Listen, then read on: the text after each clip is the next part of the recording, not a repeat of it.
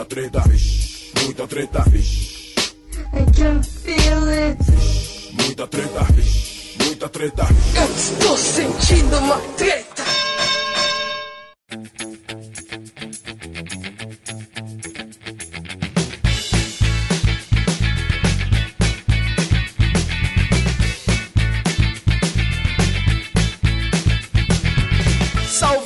Salve, rapaziada! Salve, salve moçada, meus queridos ouvintes do Treta Talks, o podcast oficial do treta.com.br.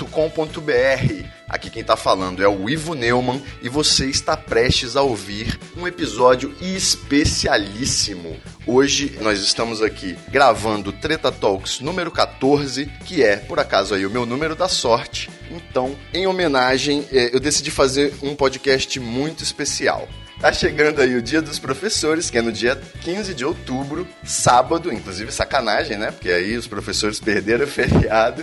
Então, eu decidi trazer uma convidada muito especial aqui pro nosso programa. Eu trouxe a minha primeira e melhor professora, mestra para toda a vida e mãe dos meus melhores amigos, o Gustavo e o Luiz Fernando. Tudo bom? Denise Pazito, como você tá? Olá, Ivonelmo, olá, ouvintes. É um prazer muito grande estar aqui e maior ainda representando uma classe a qual eu pertenço com muito orgulho, que é a classe dos professores. Já vou me antecipando e dando os parabéns a toda essa categoria. Olha aí, sábado agora, dia do professor. Pessoal, não vai ter o feriado esse ano, mas eh, as homenagens têm que ficar registradas, né? Afinal de contas, se a gente está no meio de uma confusão política, uma loucura nesse país, crise econômica, se tem uma galera que a gente olha com esperança nos olhos, é para os professores desse país. Então, vamos aqui conversar sobre a educação. Como que é essa experiência, essa aventura de formar novos indivíduos, novos cidadãos que vão ser aí o futuro da humanidade.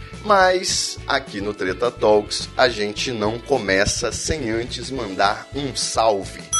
O salve é um momento assim que a gente faz um agradecimento para todas as coisas que acontecem e deixa também uma dica. Compartilhe um conhecimento com os nossos ouvintes maravilhosos que estão aí ouvindo podcast, se dirigindo ao trabalho, malhando na academia ou em casa fazendo absolutamente nada.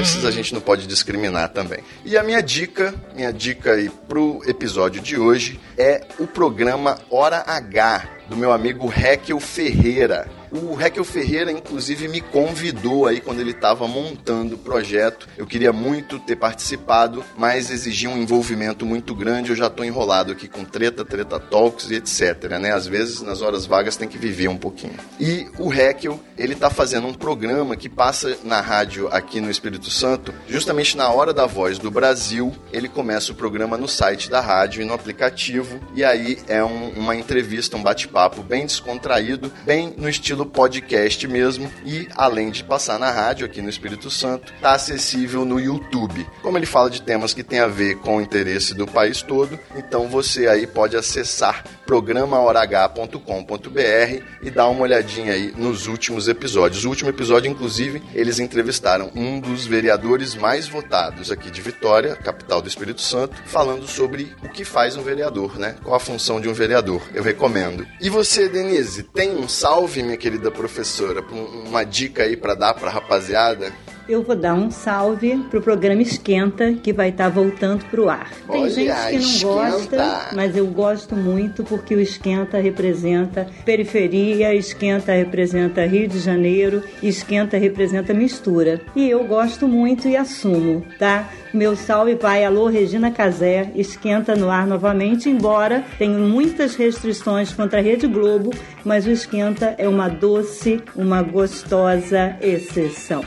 Olha aí, o povo não é bobo e o esquenta tá voltando, tá voltando. É uma puta babaquice de, dessa mesma galera que fala que as coisas orcutizaram, ah, o Facebook orcutizou, ah, o programa tem funk, tem pagode, mas na hora que desce a primeira cerveja tá todo mundo aí curtindo a vida doidado do mesmo jeito. Quando toca, ninguém fica parado, né? Então, registramos aqui o nosso salve pro meu amigo Hekel Ferreira e pra nossa querida Regina Casé. E agora nós vamos partir para um aquecimento. O aquecimento, ele é o momento em que a gente bate um papinho furado pro convidado e lubrificando as articulações, alongando aquela coisa, ficando mais tranquilo.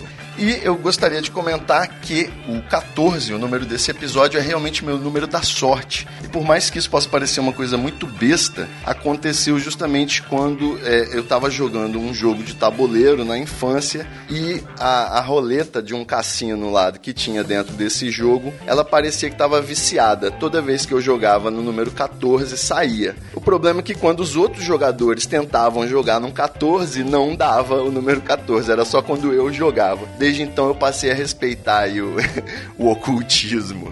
Você tem algum número da sorte, alguma coisa desse tipo?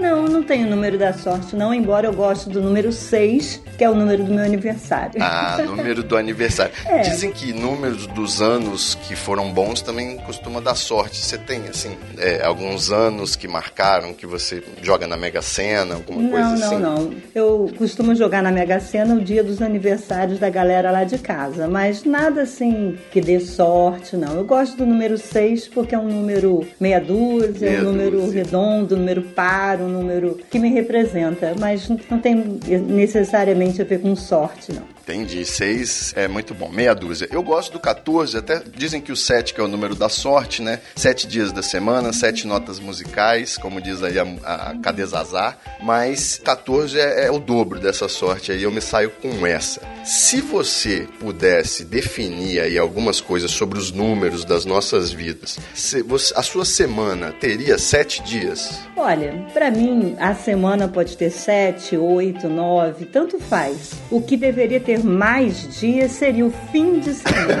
é, o fim Eu acho semana. que o fim de semana com dois dias está muito desproporcional. Sacanagem. Eu né? acho que tinha que ter no mínimo três, entendeu? Para um a gente resolver as coisas, supermercado, casa, o outro a gente descansar e o outro a gente poder passear. Digamos que a gente faça isso agora. Hum. Esse dia vai entrar antes do sábado, no meio, depois do domingo, no meio da semana. Que dia? Ah, com certeza seria a segunda-feira. Vamos aposentar Detesto as segundas-feiras. Vamos aposentar a segunda-feira. Vamos aposentar a segunda-feira. Olha, eu já tô gostando desse episódio.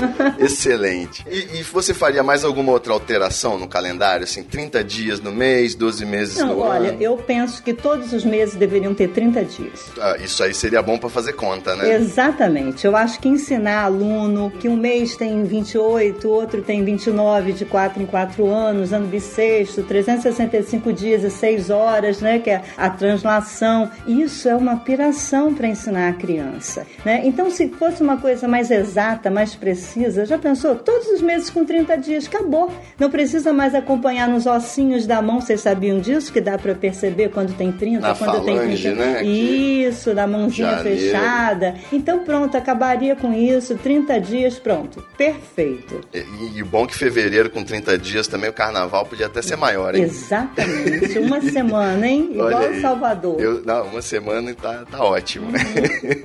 Outra coisa que eu queria saber: você acha que o, o, é possível conviver com as diferenças no sentido os Estados Unidos usarem graus Fahrenheit, o resto do mundo graus Celsius, libras e quilos, e a gente podia ter um padrão universal logo para facilitar? Ah, com certeza. Eu acho que tudo que a gente puder fazer para facilitar é bem-vindo. Principalmente matemática. Exato. Nossa, matemática não é o meu forte forte, né?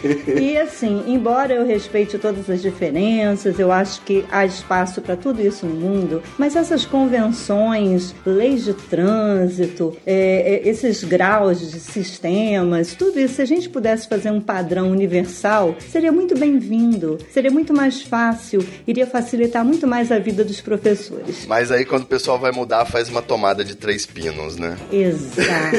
que tristeza. Isso é muito desagradável isso é muito e não se explica, não é? É, inclusive você aí que fica se refletindo se o treta não vai mudar para o padrão novo de tomadas, a resposta é não.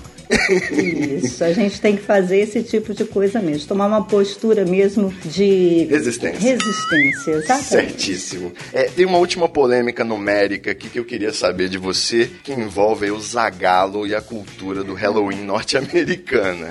E a política nacional ainda. Essa pergunta é capiciosa. O número 13, ele dá sorte ou ele dá azar? O número 13 é magnífico.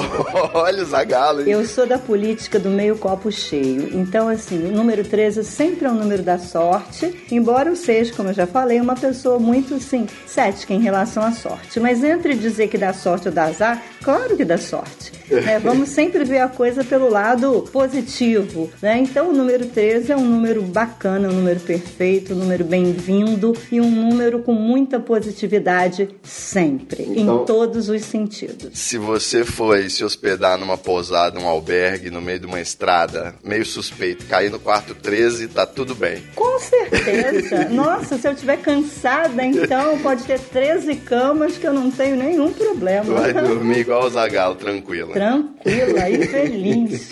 Maravilha. Agora, pra gente fechar, eu tenho aqui uma treta súbita, uma treta épica e também uma curiosidade que eu sei que você é carioca, mora aqui no Espírito Santo, se dá muito bem aí com os estados vizinhos. E no último episódio eu perguntei uma treta sobre Rio ou São Paulo. E aí acabei ficando com uma pulga atrás da orelha e quero te perguntar. Você não pode ficar em cima do muro, não pode fazer média, tem que se decidir. A treta seríssima de hoje é Bahia ou Minas Gerais? Agora eu quero ver. Não pode dar empate. Não pode dar empate, não pode votar nos dois. É. Vai ser. Muito sério. Se eu for pela culinária, eu voto em Minas. Sem dúvida que eu sou muito mais a comida mineira. Se eu for pela beleza estonteante do litoral, eu sou pela Bahia. E a temperatura, hein? Das águas. Nossa. Se eu for pela religiosidade, dá empate. É verdade. Né? Enfim, eu já votei nos, em todas as categorias. Eu Tem acho que desempatar agora. se eu for desempatar, eu vou desempatar pela Bahia. Olha aí. Pelo simples fato que a minha mãe é soteropolitana. Ah, que então maravilha. eu tenho sangue baiano na minha veia diretamente. E só por isso, mais Olha nada, aí. porque eu amo os mineiros de paixão, amo Belo Horizonte, todas as cidades vizinhas e amo Salvador. Porque eu sou uma pessoa assim, eu costumo ver todas as belezas de todos os lugares que eu vou. Então, como eu já fui tanto em Minas como na Bahia, tanto nas capitais como no interior, são cidades e esta são estados, todas as cidades maravilhosas. E como não pode dar empate, eu voto na Bahia simplesmente pelo fato da minha mãe ser baiana. Olha que maravilha. Eu tô assim, até minha barriga roncou aqui. Eu fiquei pensando nos quitutes, o feijão tropeiro, uma carajé. Me deu, deu um curto-circuito aqui. Maravilha, então. Definido a nossa, nosso aquecimento, a gente vai partir para nossa pauta. Vamos lá? Vambora! Sim,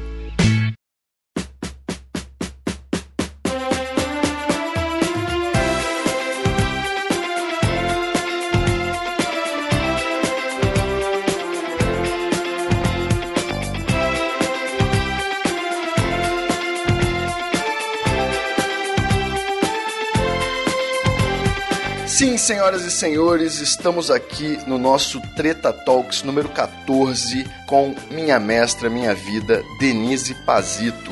Você também tem um blog, né, o docidene.com, que tá aí, você traz textos muito interessantes, reflexões sobre a vida, comportamento, educação também, amor e coisas do Espírito Santo, né? Isso. Muito legal acompanhar todo dia um texto novo, com imagens, vídeos, muito, muito bom. Parabéns aí Obrigada. pelo trabalho. E eu sei aqui que você trabalha com a educação pública também e atende muitos pais e problemas familiares que envolvem a escola e a educação. E eu queria trazer essa primeira bola para a gente começar a nossa conversa, justamente sobre esse desafio aí. Enquanto nosso Congresso está prestes a definir que família é somente a união heterossexual, né, constituída e tradicionalmente, o mundo já está mil anos na frente e a gente sabe que não é bem assim. Quais são os principais desafios aí para você criar uma criança, educar um filho fora desse padrão familiar tradicional? Né, pais separados ou solteiros, gays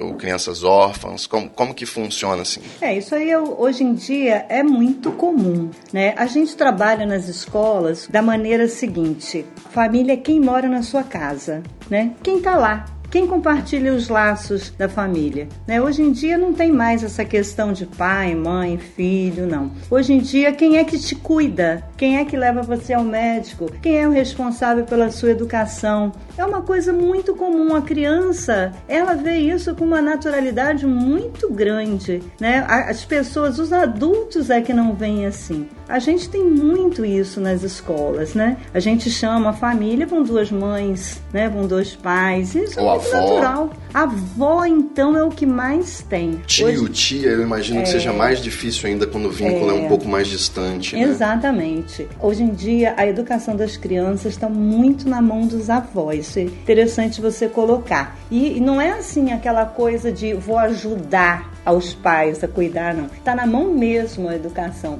Muitas vezes a avó ainda tá cuidando do- da mãe, né? É, Do pai. exatamente. Então, assim, o papel dos avós hoje em dia na educação da criança, ela é diferente. Aquele papel que a gente tinha antigamente, que a avó mima, que a avó estraga, mudou. Mudou completamente. Hoje em dia, a avó é que cuida, a avó que corrige, e você senta para conversar quando você chama na escola com a avó. E é ela que cuida, é ela que vai corrigir, é ela que vai ajudar na tarefa. Então você conversa, né? Porque a mãe, a mãe tá no mercado de trabalho, o pai, ele tem que botar a comida dentro de casa e é aquela avó que está interessada, que vai corrigir a criança e é ela que você tem que orientar enquanto pedagogo, como é que vai cuidar daquela criança, qual é o melhor jeito de ajudar aquela criança. Então isso está muito comum hoje em dia. Não só a questão de gênero, não só a, a família mudou, né? E isso é bacana. Se você pensar que, que as coisas estão mais naturais. O problema né? tá mais na mentalidade dos adultos do que na das É, crianças. exatamente, né? está mais partilhado,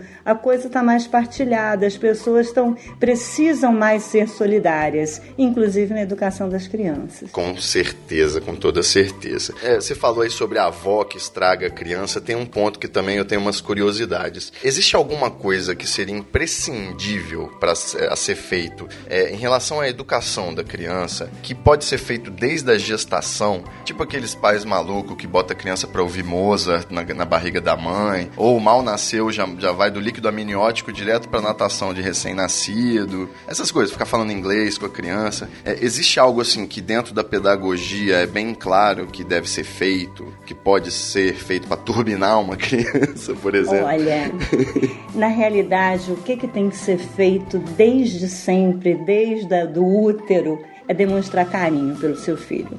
Uma criança amada, uma criança cuidada, todos os indicativos de, educacionais dela serão favoráveis. É lógico que se você puder ler para essa criança, se você puder colocá-la no mundo letrado com precocidade, quer dizer, você vai fazer uma, uma, uma lista de supermercado, bota a criança do seu lado para ela ver você organizando, né? Se você vai anotar um número de telefone, se você envolver a criança no mundo letrado para que ela perceba que a, a, alfabetização, a leitura, a escrita, ela faz parte do mundo. Sem dúvida. Né? Isso vai ser bacana para quando ela entrar na escola, ela já ter esse conhecimento é que a linguagem faz parte da vida, não é uma coisa da escola, é uma coisa da vida, que é na escola que ela vai se apropriar da linguagem. E às vezes até antes, né? Até na vida a, a escola só vai dar uma ajudinha, né? Então, assim, se você pode envolver o seu filho, ler para o seu filho à noite,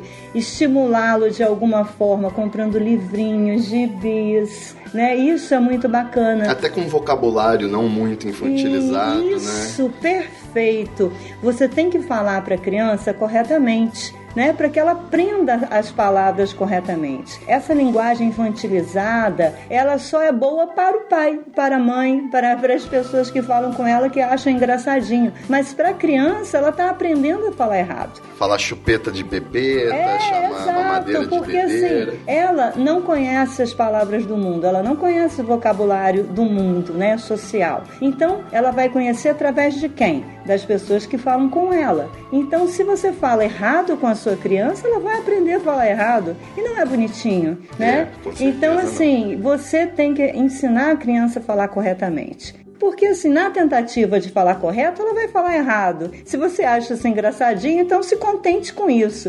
Mas, né, mas fale corretamente com a criança. Acha né? engraçadinho, mas não transforma isso num espetáculo também, para ela achar que esse é o certo, né? Isso. Agora, ame muito a sua criança. Dê muita atenção para sua criança. Compartilhe momentos com a sua criança, né? Porque assim, não se culpe que você está trabalhando fora, que você tem poucos momentos, mas invista na qualidade desses momentos com a sua criança. Olha aí. Sem culpa, sem querer comprá-la com, com presentes fora de, de época. Isso daí não. Porque ela percebe isso. Criança percebe. Criança é, uma, é um, um ser muito inteligente. Comprar com atenção pode. Comprar não, não precisa comprar. Entre aspas. Você vai, é, você vai simplesmente demonstrar o seu amor. Criança amada é criança feliz, é criança que aprende, é criança que vai reproduzir amor com os colegas, é criança que vai ter uma vida saudável, uma educação de qualidade. Olha aí, essas palavras aí têm que ser gravadas aí. É, mas a gente, eu até mencionei aqui o termo, a frase idiota, né? Turbinar um bebê. E saiu aí recentemente um artigo, né? Refletindo sobre essa questão, dizendo que a alfabetização precoce é perda de tempo. Você, assim, querer que seu filho já saia da, da barriga da mãe sabendo escrever e ler, lendo Nietzsche, não é algo muito saudável. Assim como também matricular precocemente para pular série na escola, né? Como é que funciona isso? Eu aproveito aqui para fazer um questionamento de ordem pessoal. Você foi a minha primeira professora, eu queria entender por que, que eu reprovei no maternal. A única série que eu repeti de ano na vida foi a primeira. Isso é muito injusto.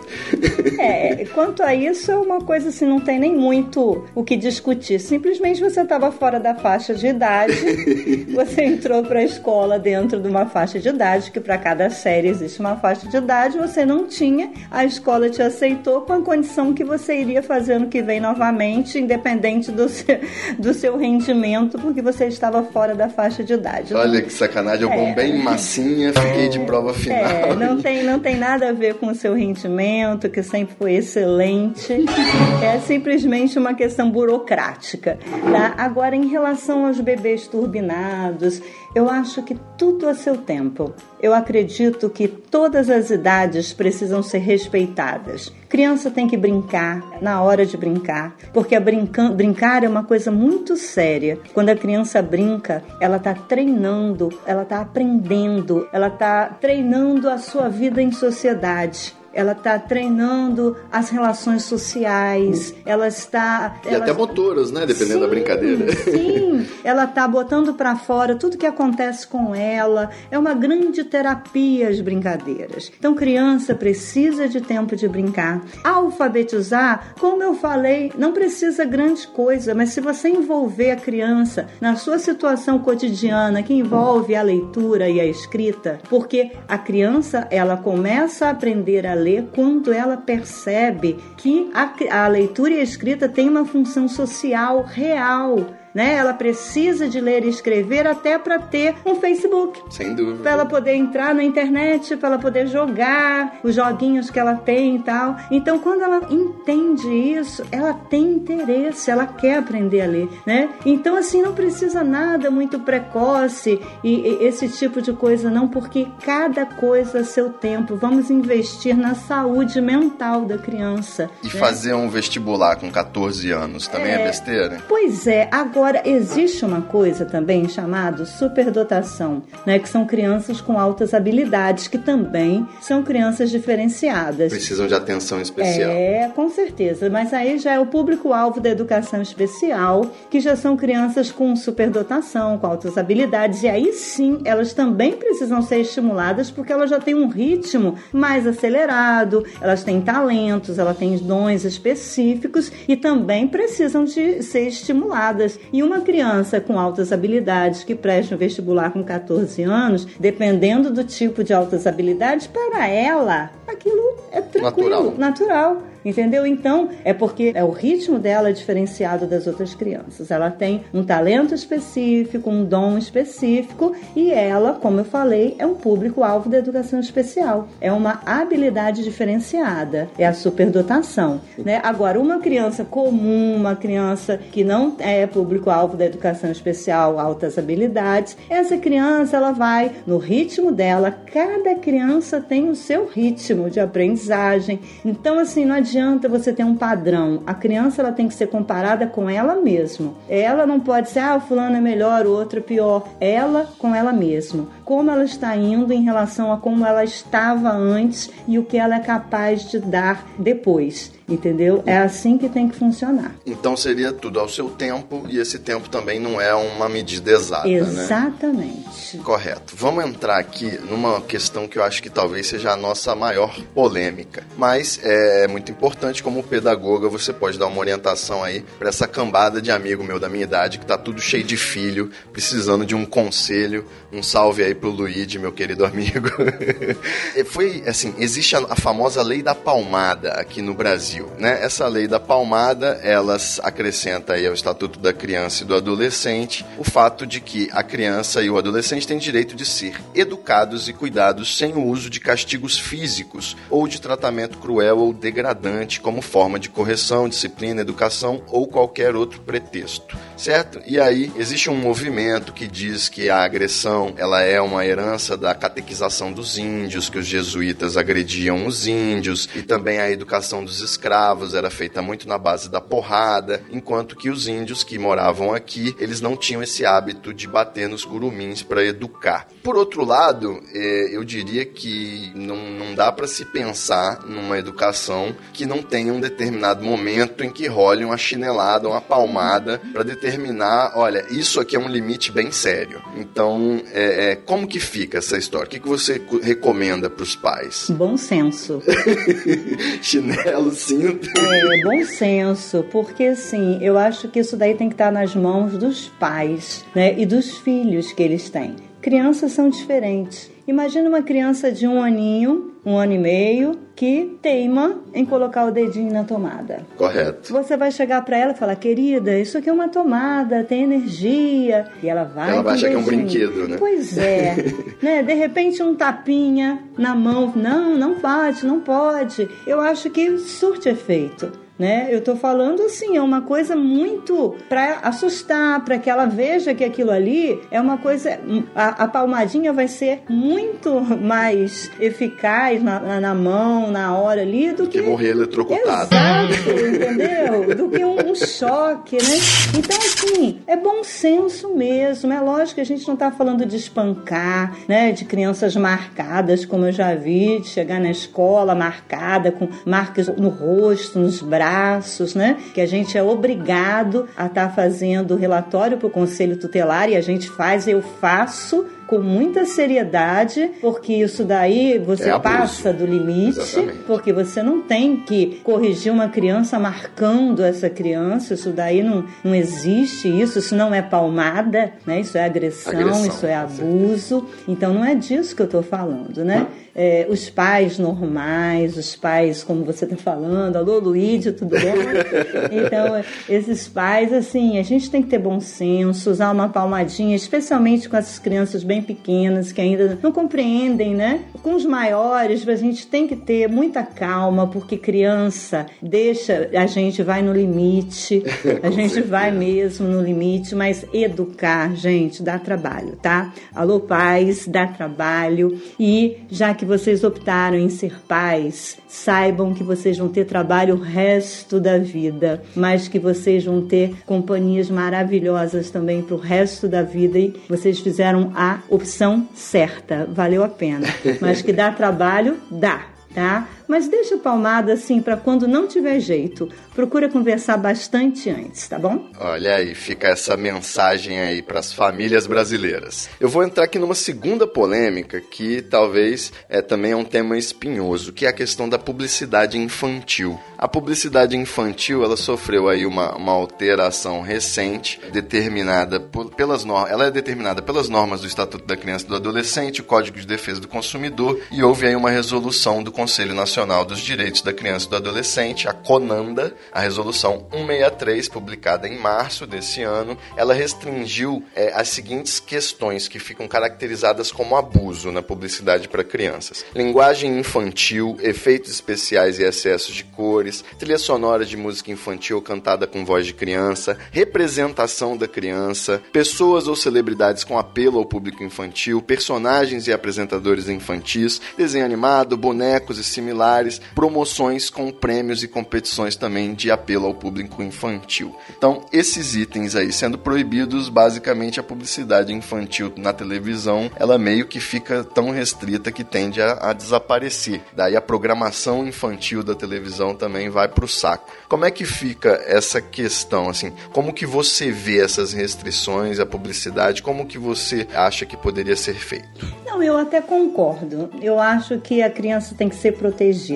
Né? A criança é uma consumidora, né? E ela é uma consumidora sem limite porque ela não sabe, ela ainda não conhece as dimensões daquele consumo, ela não tem ainda noção da, dos prejuízos que podem causar, dos benefícios que podem trazer. Ela vai consumir impulsionada realmente pela propaganda. Então, todas as medidas para proteger a criança, eu sou favorável. Então, assim, e, e não, não se iluda. Se ela quiser consumir, ela vai consumir, porque vai funcionar aquela propaganda de boca a boca. O coleguinha vai ter vai querer, vai funcionar a propaganda através das redes sociais, sempre vai ter um meio da propaganda chegar até a criança, entendeu? Então ela vai continuar sendo consumidora. Eu penso que essas leis e tudo que é feito para proteger a criança são bem feitas, mas eu não me iludo que resolva. ela que resolva, entendeu? Ela ainda vai ser muito atacada. Eu ainda acho que criança precisa ser protegida. Quando for no supermercado, deixa seu filho em casa, Lu Paz, porque esse, a sua compra vai ficar mais barata. É uma dureza, né? né? Pois é. Aquela e... chantagem emocional para levar o chocolate. Pois é, então. Eu acho que a criança é muito consumidora, né? Eu, na escola a gente percebe isso, o tipo de caderno, o tipo de material, né? A criança quer, ela quer associar o seu material ao personagem que está em sucesso sucesso na moda, artista. ou artista. Então, assim, por mais que tenha essas limitações, ela ainda vai, vai continuar consumindo. Não resolve, mas ajuda. Ajuda. Ajuda e eu acho que tudo isso é bem bem-vindo. É uma, uma dúvida também que me ocorre aí, uma polêmica na questão da educação das crianças é como funciona a parte de orientar religiosamente. Os pais devem impor a religião deles, a criança tem que ter uma espiritualidade desenvolvida desde cedo. É importante o ensino religioso nas escolas? Como que você vê essa questão? Olha, mais uma vez eu apelo para o bom senso das famílias. Não existe neutralidade, né? Eu não vou ser ingênua de dizer, ah, não, os pais têm que deixar a criança neutra. Não tem como. Se a família é religiosa, com certeza a criança vai seguir a religião da família. É... Se, se a família não falar nada, ela vai acabar seguindo a religião do vizinho, né? Não, não tem como a família não falar nada, né? E assim, na escola, como que a escola, a escola tem que ser um espaço aberto a todas as religiões, né? Não é um espaço de ateísmo, não é um espaço, eu acho assim, ecumênico. Ecumênico, essa é a palavra. Você tem que aceitar, ouvir as crianças, o que elas trazem, permitir o debate, não puxar sardinha para o lado de nenhuma religião, ao que é difícil, né? E promover situações culturais para que elas conheçam situações relacionadas a outras religiões, especialmente afro-brasileiras, que são religiões que têm uma, um certo preconceito, né? Então, assim, através de estudos de africanidade, promover através da cultura, você dá um significado cultural para que a criança conheça a religião, né? Porque isso faz parte da formação do povo brasileiro. Agora, a religião da criança, né, do indivíduo, vamos dizer assim, quem quem, tem que decidir é ele mesmo, né? Na idade certa. Agora, ele vai sofrer influência, com certeza, da sua família, mas que não seja da escola. A escola deve sim informar. Dependendo do, do nível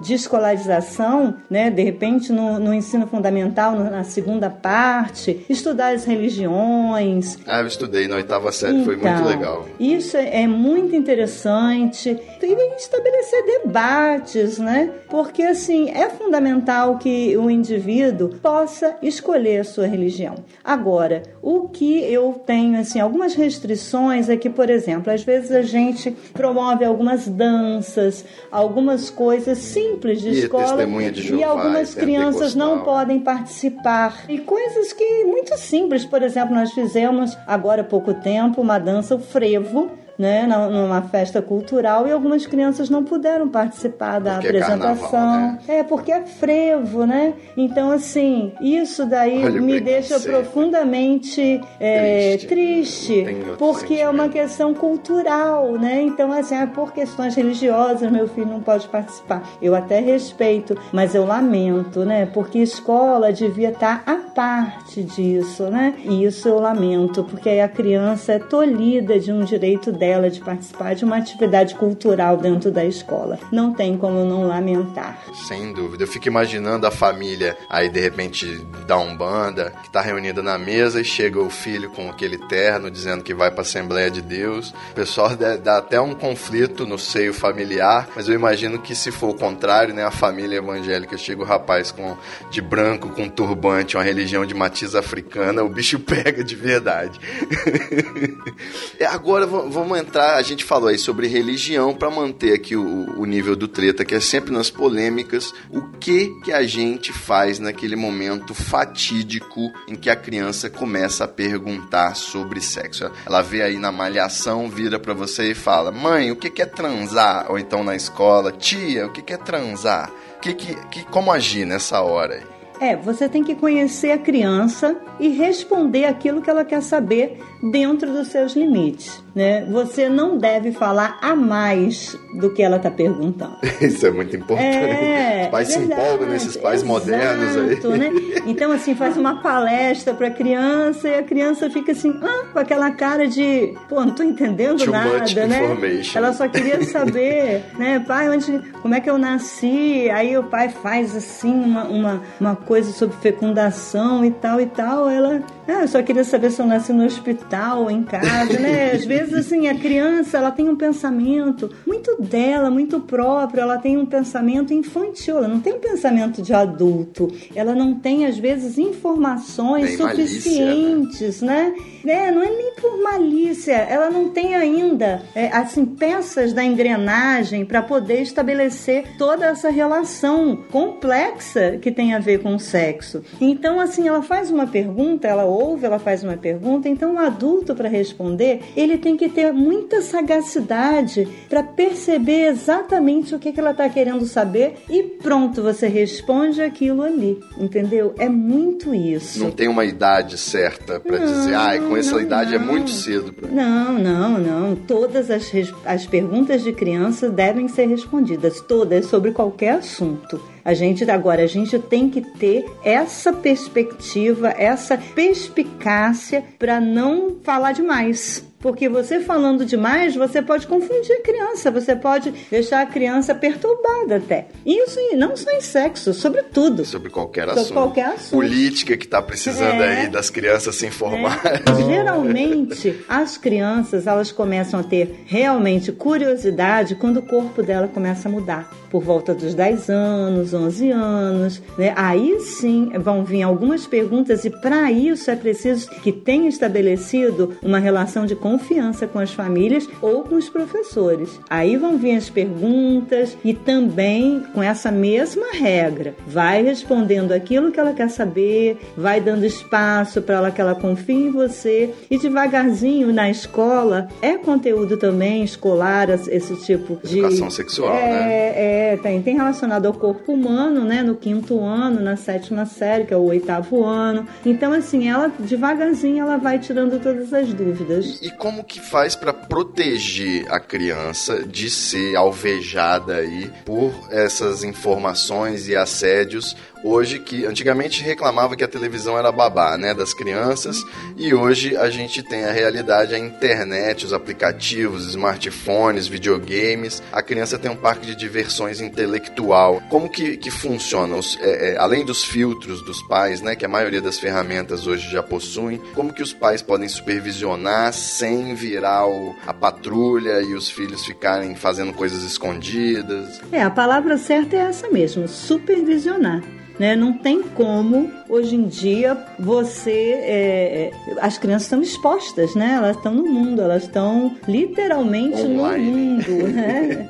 Então assim, e a criança é muito inteligente, ela, ela já percebeu que no Google ela tem resposta para tudo que ela quer. Então assim, é supervisão, orientação, né? Você tem que estabelecer com seu filho uma relação de cumplicidade e estar tá junto e estar tá no momento momento da dúvida, vamos ver junto o que, que é isso? Vamos esclarecer junto? Não tem como negar o papel da internet hoje em dia na educação, na coeducação do filho da gente. Né? Então vamos saber usar essa ferramenta. Né? É uma ferramenta que veio para ficar, as escolas elas têm laboratórios de informática, cada vez mais as aulas estão informatizadas e, e lá em casa também. Né? Isso, isso é um gancho legal. Eu lembro que quando eu me formei, já as primeiras facilidades da internet internet já estavam rolando. Eu já consegui baixar as normas da BNT, eu já consegui fazer pesquisas online, as bibliotecas já eram catalogadas por computador. Olha aí, tô me sentindo nem tão velho assim. Mas o, o, hoje em dia a gente tem muitas, muitas possibilidades, né? Como que você acha que essa tecnologia pode vir a melhorar a educação? E aí aproveito para fazer mais um gancho do tipo, a tecnologia é uma das esperanças da educação ou o buraco é muito mais embaixo. Não, com certeza. A tecnologia veio para somar, é um, um veículo instantâneo de acesso ao conhecimento. Ele não veio competir com a escola, ele veio somar se com integrar, a escola, né? se integrar, ele veio otimizar os resultados da escola. Muitos professores ainda têm algum pé atrás porque se fala em, em, internet, eles falam, ah, os alunos vão para as redes sociais e tal. É preciso educar esses alunos. A gente está dentro de um espaço educativo, que é a escola, e a gente precisa assumir a internet também nesse espaço educativo. Então a gente precisa se convencer que a internet é um espaço positivo e que se a gente educar o nosso aluno,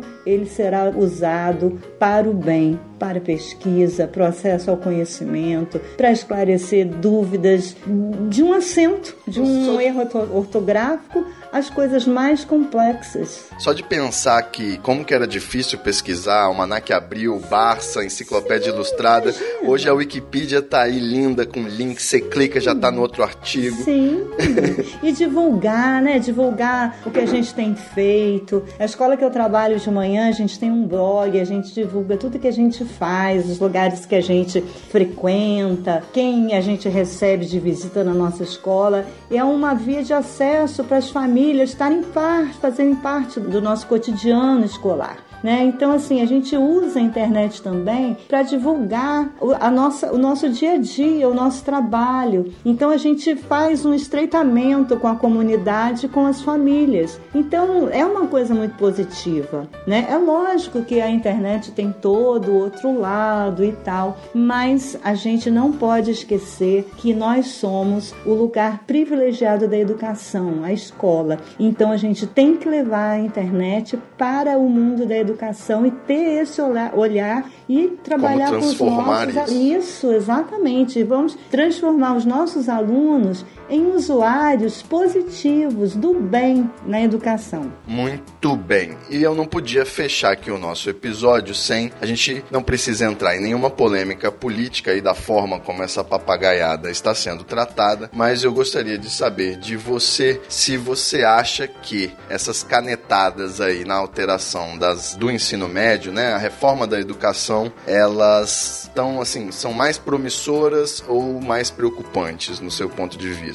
É, desde que foi anunciado, já foi revisto o MEC já desmentiu uma porção de coisa que foi anunciada, que não é bem assim, já foi, já foi mexido novamente, remexido. Como quase tudo nesse governo.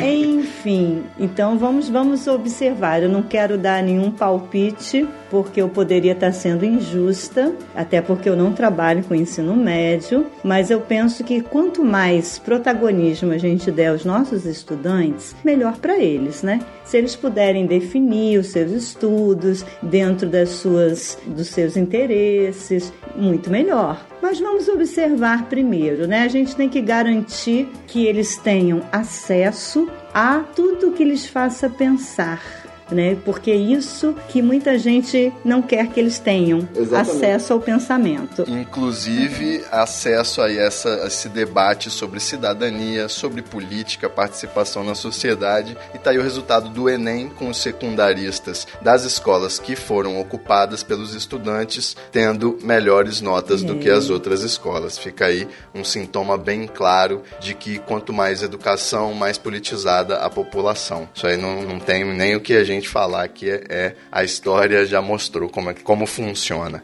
Por fim, eu quero aí deixar um beijo forte para todos os professores. Eu amo todos os professores que eu tive, até aqueles que me botaram de castigo, me, me deram, me chamaram atenção. Eu amo muito todos eles, morro de saudade da época de ser um estudante e ficar ouvindo aquela galera soltar o conhecimento aí pra gente, era muito legal. Então eu quero que se você é professor aí, dentre os nossos ouvintes, ouvinte está escutando essa mensagem, sinta-se aí beijado, se não gosta de beijo, abraçado, fica essa homenagem.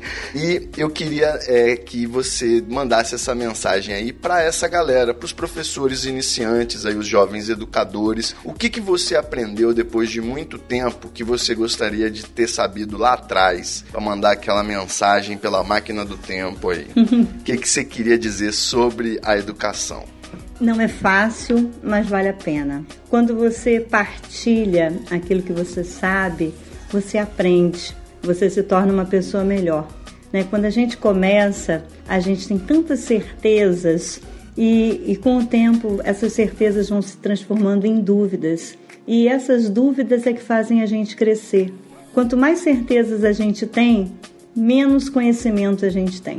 A gente só cresce mesmo quando a gente tem dúvidas, porque são as dúvidas que fazem a gente percorrer caminhos para acertar, né? E a gente aprende quando a gente está percorrendo esses caminhos. E eu gostaria muito que todos os professores que estão começando agora começassem com garra, começassem com dúvidas, começassem querendo acertar percorressem os caminhos com seus alunos, com as famílias dos seus alunos, com as escolas, com as pedagogas que estão junto com eles, porque o papel do pedagogo é ser meio, né? É ser o facilitador para que o professor possa trabalhar com mais facilidade. Né? Os pedagogos, eles não são supervisores, eles não estão ali para ser olheiros, eles estão ali apenas para facilitar o trabalho do professor. Né? Então, para esses professores que estão começando agora, muita força, porque o caminho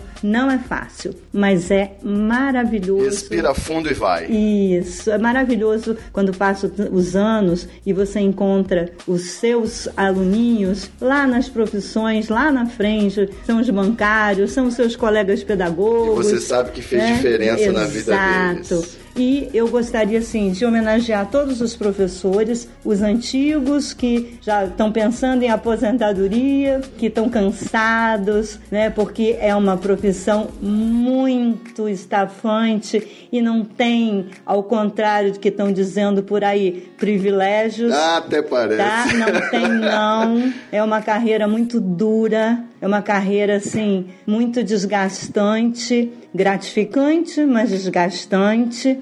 Então, a minha homenagem, o meu carinho, mas eu gostaria também, aproveitando esse momento, de mandar um beijo, um abraço muito especial a todos os meus ex-alunos. E eu gostaria que eles soubessem, não só o Ivo, mas todos os meus ex-alunos que eu guardo para cada um deles um lugarzinho especial no meu coração. Porque o coração de professor é assim, ele é gigantesco e quanto mais passa o tempo, maior ele fica, porque vai cabendo mais gente lá dentro e cada um tem um lugar diferenciado, tá? Com um nomezinho gravado para sempre. Para vocês, meus ex-alunos, um beijo da tia Denise, que ama muito, muito, muito vocês, tá? Olha aí, hein? Tem alguém cortando cebola por aqui. Tem, passou um ninja cortando cebola. Não tô entendendo. Bom, deixa eu me recuperar aqui. É, para quem quiser te seguir nas redes sociais, agora é a hora do seu jabá, para você dar um link aí. É arroba Denise Pazito. Arroba Denise Pazito no Twitter, Facebook, Facebook, meu blog docidene.com, que também tem muito de mim lá. Vocês vão poder estar tá conhecendo um pouquinho mais da professora Denise, da pedagoga Denise, da Denise que fala sobre comportamento, da amiga Denise, da amiga, da mãe, da mãe, da que dá pitaco, que, que é chamada e que não é chamada e dá assim mesmo. Eu gostaria que vocês fossem lá conhecer docidene.com. Olha aí, a gente vai botar pelo menos uns 4, 5 links aí ao longo do post. Então, meus queridos professores, um beijo, meus queridos ouvintes do Treta Talks. A gente volta no próximo episódio. E minha querida mestra Denise, muito obrigado por essa entrevista, esse papo Eu maravilhoso. Agradeço. Foi um prazer. Um beijo. Beijo.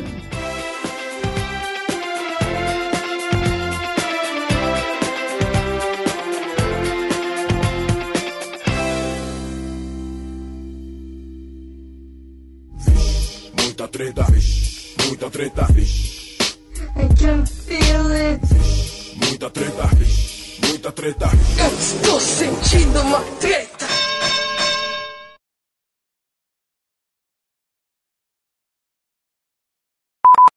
Ai, que joia. Ficou bom? Vou saber agora. Ficou. Tá gravando, tá tudo certo.